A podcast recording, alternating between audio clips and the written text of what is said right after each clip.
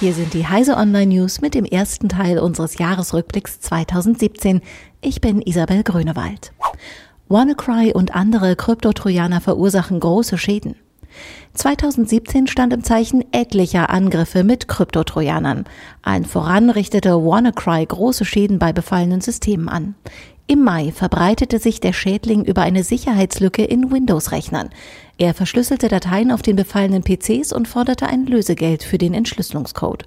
Weltweit waren Hunderttausende Systeme infiziert.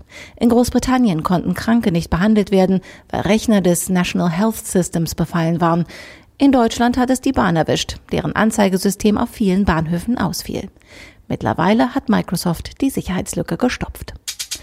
Kryptowährungen Bitcoin und Co. im Höhenflug. Gegen Ende des Jahres zog der Kurs der Bitcoin-Kryptowährung immer weiter an. Im Dezember kratzte er sogar an der 20.000 Dollar Marke. Ein Grund für den Höhenflug? Man kann jetzt auch an der Börse mit Bitcoins handeln. Seit Mitte Dezember kann man mit Futures an der US-Börse CBOE über die Werteentwicklung des Bitcoin spekulieren.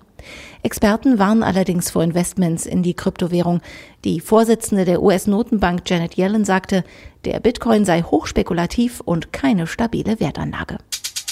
Apple bringt das iPhone X heraus.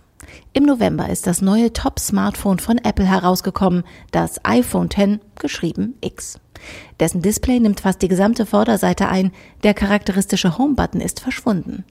Das Gerät wird per Face ID entsperrt, also per Gesichtserkennung.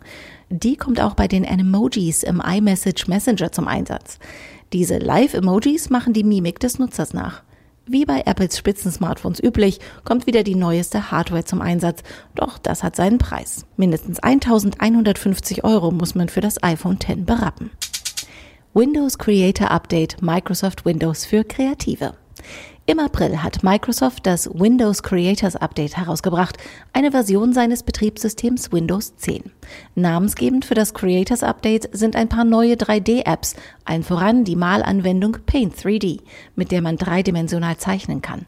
Ansonsten brachte das Update vor allem viele Detailänderungen, die das Arbeiten mit Windows 10 im Alltag ein wenig leichter machen. So wurde das Sicherheitscenter aufgehübscht, der Nachtmodus verringert für eine entspanntere Nutzung in den Abendstunden die Farbtemperatur der Bildschirmdarstellung. Das Jahr der Sprachassistenten. Unter so manchem Weihnachtsbaum dürfte in diesem Jahr ein Echo oder Google Home Lautsprecher gelegen haben. Insbesondere Amazon und Google haben im vergangenen Jahr eine regelrechte Welle an neuen Geräten mit intelligenten Assistenten herausgebracht, die als sprechende Zentrale das smarte Heim erobern sollen. Die großen IT-Unternehmen wittern bei den Assistenten offensichtlich einen großen Wachstumsmarkt, was auch manch interessante Kooperation hervorgebracht hat. So sollen die Assistenten von Amazon und Microsoft, Alexa und Cortana beste Freundinnen werden und miteinander kooperieren.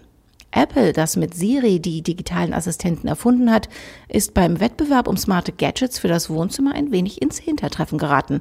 Der smarte HomePod kommt erst Anfang 2018.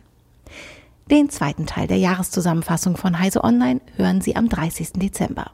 Ab dem 2. Januar werden Sie dann hier wieder täglich über Neuigkeiten aus der IT-Welt kurz informiert. Und bis dahin finden Sie alle aktuellen IT-News auf heise.de.